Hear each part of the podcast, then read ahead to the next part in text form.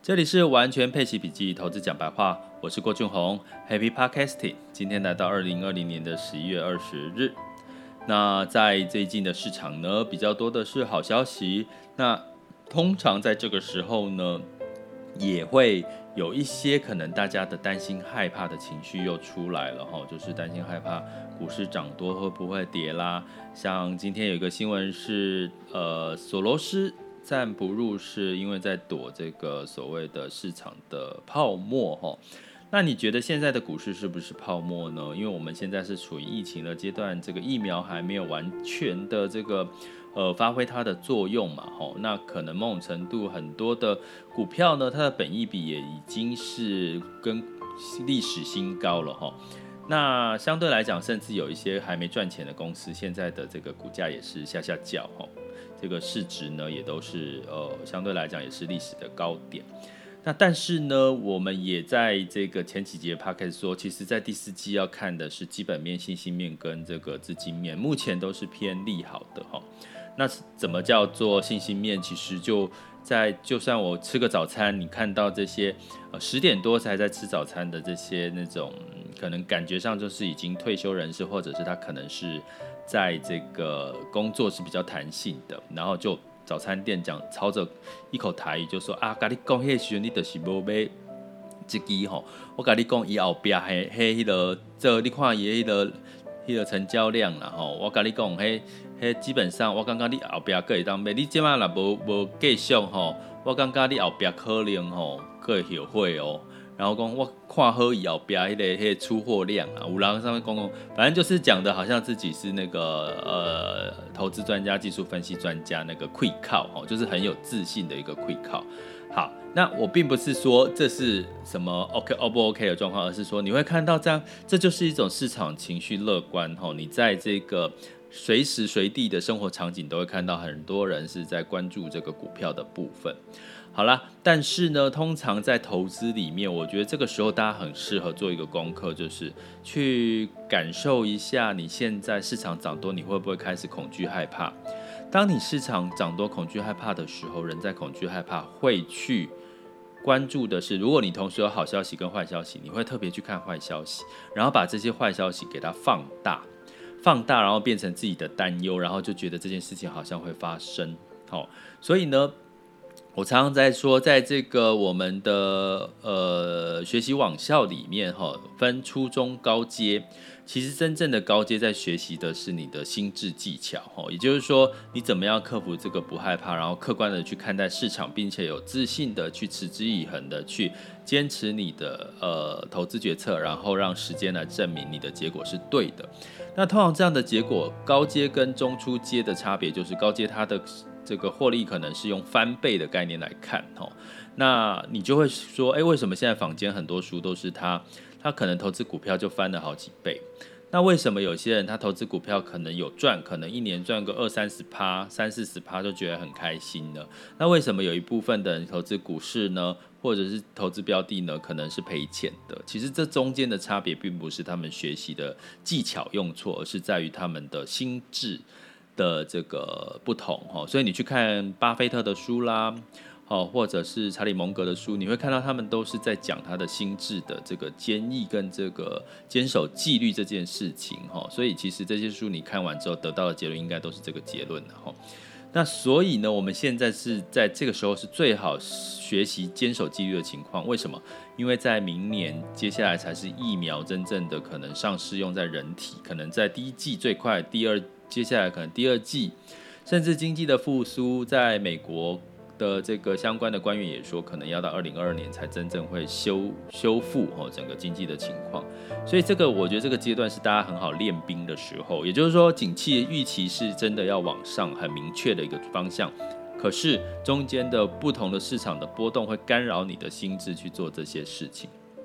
好啦，所以从领息收入，其实领息收入这件事情，我们的完全配息笔记讲的就是你怎么去避开这个心智心智上面的恐惧害怕。其实领息收入就是其中之一哈，因为你相对你当你开始领息的时候，你的你就不是在乎你的本金的波动的，你在乎的是本金的稳健，领息的稳健哈，就不再是在在乎你是要这个你的这个财富是要倍增到什么样的程度。这个时候你也比较不会心会静下来去客观去判断现在所有的资产的配置。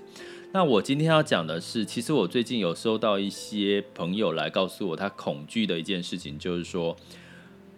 呃，我们最近有看到一个新闻，就是有关于这个失能的辅助险呢。哦，寿险业今天的一个大大的标题是“寿险业坦言，失能辅助险有三大风险”。哈，那这个我今天想要来讲讲这件事情。哈，因为有朋友问我说：“哎，我会不会讲讲我从我的角度看到的一些看法？”所以我觉得我为什么很喜欢 Podcast，就是我可以讲我自己想讲的部分。那当然，我跟各位讲的是，其实。在这个失能险有风险这件事情，突然在最近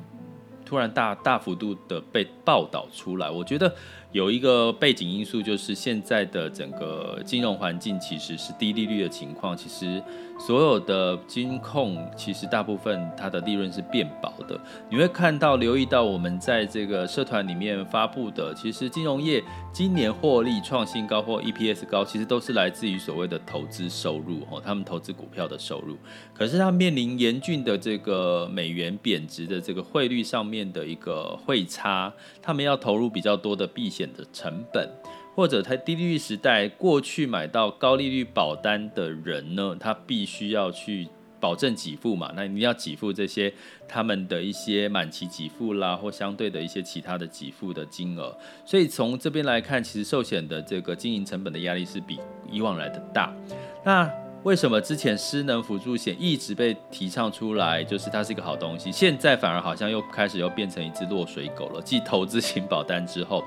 其实不然，我要跟各位讲，失能辅助险其实对谁不利？其实对保险公司不利，因为它我我我讲一个最简单的逻辑，就是你可能你去试算一下，你可能三十岁到四十岁、五十岁，你大概只要缴几十万的保费，你就可以理赔了，将百近几百万的这个保证给付哦。这是过去传统保单，甚至在去年，我不知道今年有没有，去年一直以来还有其他保险公司在卖这种保证给付型的保单哈。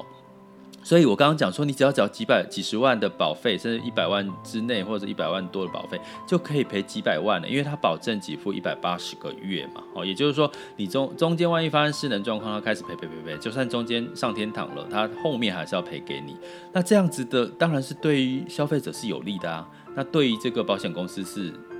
一个赔钱生意哦。所以你这在媒体里面一直提到，其实很多有在保公司不保。就是不再保这些失能残辅助险的，有些某些保险公司的失能辅助险的确真的是有，而且是一段很长一段时间的哈。那这个部分呢，其实你怎么去判断？很简单，就是从有些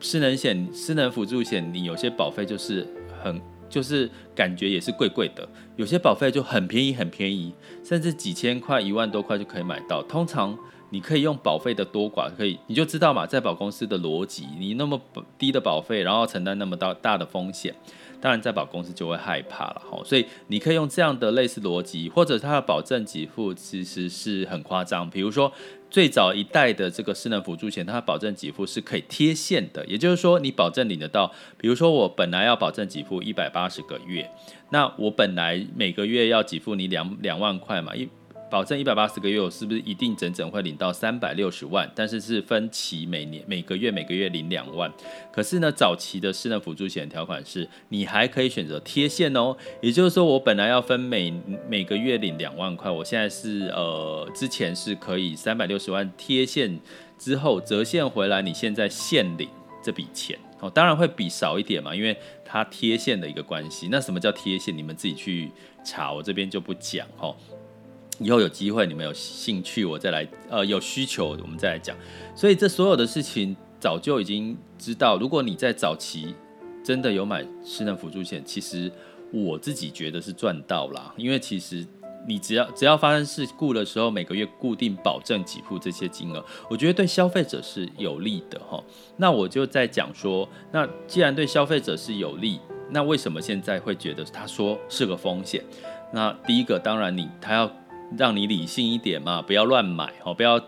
什么东西就捡便宜。保险这件事情永远是羊毛出在羊身上，哈，这个请大家要一定要谨记在心。那你要捡便宜的话，你买到越便宜的，你可能会会保险公司会被呃被并购啦，或者是或者是亏损啊，或发生一些财务危机。可是这个时候，通常有一批的消费者会说，没关系啊，没关系啊，反正政府会那个嘛，政府会会会处理嘛，会会让接管嘛，会让其他保险公司来买嘛，然后全民买单嘛。诶，真的，我真的有听过这样的想法跟说法的消费者。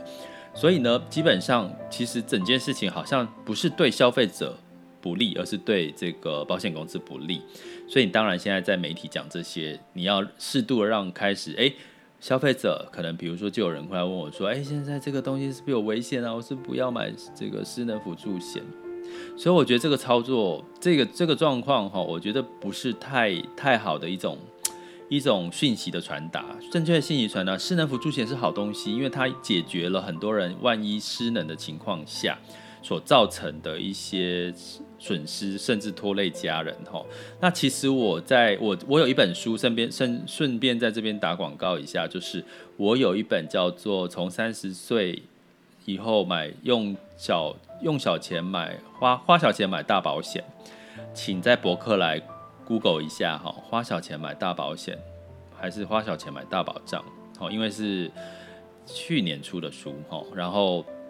或者在博客来搜寻我的名字，你就会看到这本书哈。那基本上我其实在里面有谈到失能险辅助险的一些很多的帮助哈，甚至我在一号课堂里面也有提呃，我有。把我这个相关失能辅助险的重点，我也在一号课堂录成这个音频课，大家有兴趣也可以到一号一号课堂里面去听。所以我简单讲说，其实保险公司当初在设计这个保单的时候，其实它的逻辑是，其实一般人在万一发生失能情况，大概在早期的时候是六七年，就是存活率是六七年。现在可能八九年，那预估接下来是十年。也就是说，现在因为医疗的发达，它的这个一旦发生失能状况，存活率其实是从六年、七年、八年、九年，现在讲说平均是大概有机会到十年这种数字。所以当然你这个这个理赔的时间越长，哎，不过理赔时间越长，你的成本就越高，对保险公司。不过我要讲的是，它又保证你一百八十个月，一百八十个月是什么意思？就是十五年，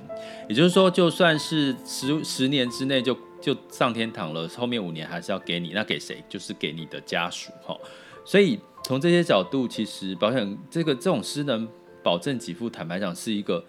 我觉得看起来是有利于消费者的一个情况。那当然这中间就是不，我们不不论理赔的条件，然后，但是我从这个。这个整体的状况来看，好，没关系。好，现在如果你还你会因为这样子去担心这个失能辅助险未来，比如说你接下来买的就不保证给付了，或者是接下来买的保费变更高了，的确逐年在调高，或者是你担心保险公司不赔了，没关系，你就是用领息收入多一份被动收入，把这个观念考考虑进去。什么叫观念考虑进去？啊，讲白一点呐、啊，如果你现在领退休金、领领息收入、领劳保年金，其实这笔钱万一发生失能，你躺在床上，这笔钱其实就是你的这个失能辅助金了，不是吗？所以通常你可以转换一个角度去思考，所谓的失能辅助金，真正是在帮助那些第一个没有准备够。所谓的退休金，第二个可能是在年轻的时候，二三十岁的时候就进入失能状况，有没有？有啊，很多大家每天都看到所谓的车祸嘛，对不对？车祸造成的这个瘫痪啊、失能，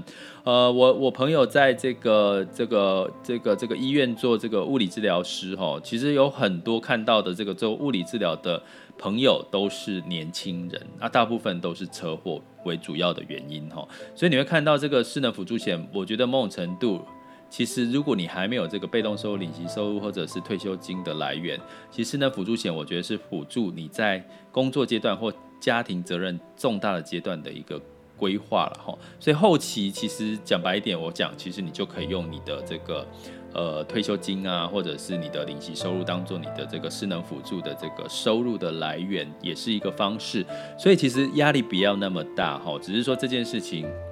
肯定你要趁这个时候好好想一想。如果你会发现，当你有一个稳健的领息收入，你好像也不需要担心这个所谓的失能这件事情所带来的影响。甚至你可以用这个领息收入去买房，然后缴这个房贷的这个部分哈。所以呢，我接下来要跟各位讲，其实从接从我们看到现在投资的风险，大家开始要训练自己的这个心智，不再害怕市场涨高之后，你要看出它可能。真正泡沫原因是什么，或者是现在可能会支撑它往上走的原因是什么，你才能够客观的去判断市场。那领息收入就是一个很好，就是稳健的，你只要去追求的是稳健的这个收益报酬哈。当然，你可以用领息去创造这个更多的这个增长增值的机会啊。比如说我我常提倡的以债养股，那你就股票的部位就可以去多做一些高风比较偏高风险的投资，那你相对本金就不会受到太大的影响。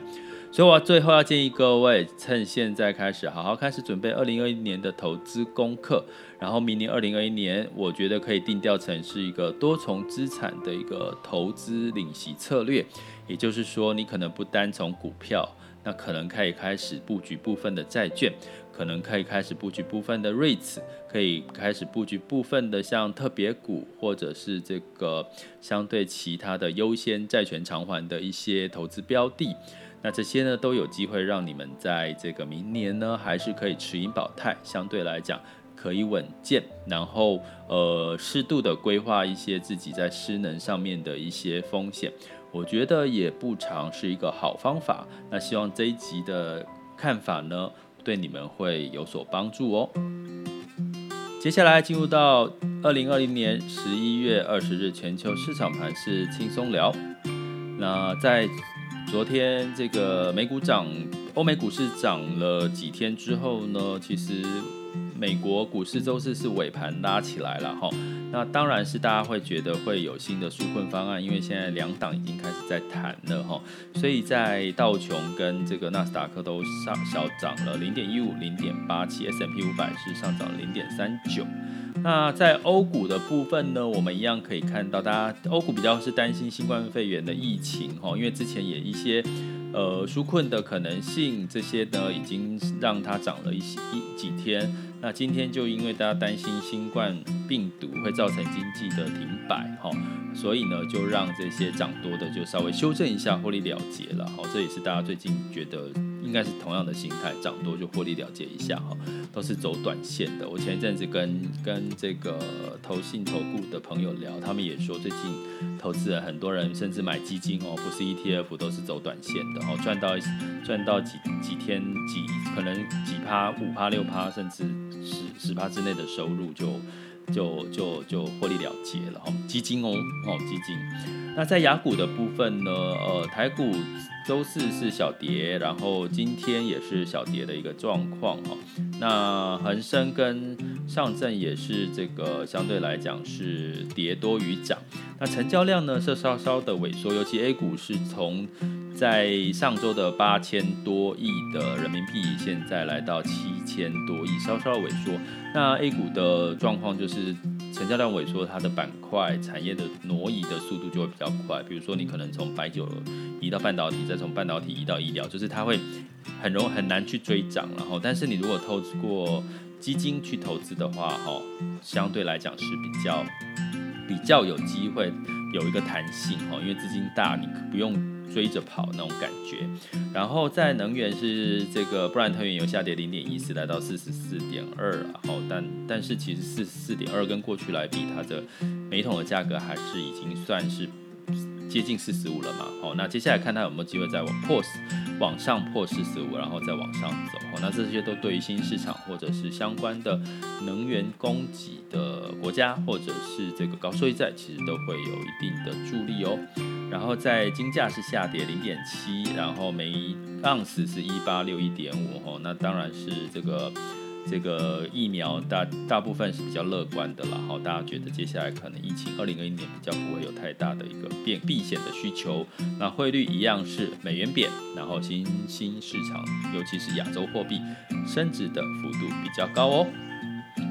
这里是完全配息笔记投资讲白话，我是郭俊宏。关注并订阅我，陪你一起理财。